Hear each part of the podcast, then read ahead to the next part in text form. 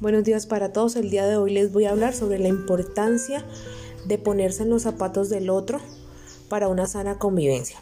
A veces queremos que el otro haga lo que nosotros queremos y no nos ponemos a pensar que es un mundo totalmente diferente, que es una persona que tiene otros gustos y otros intereses.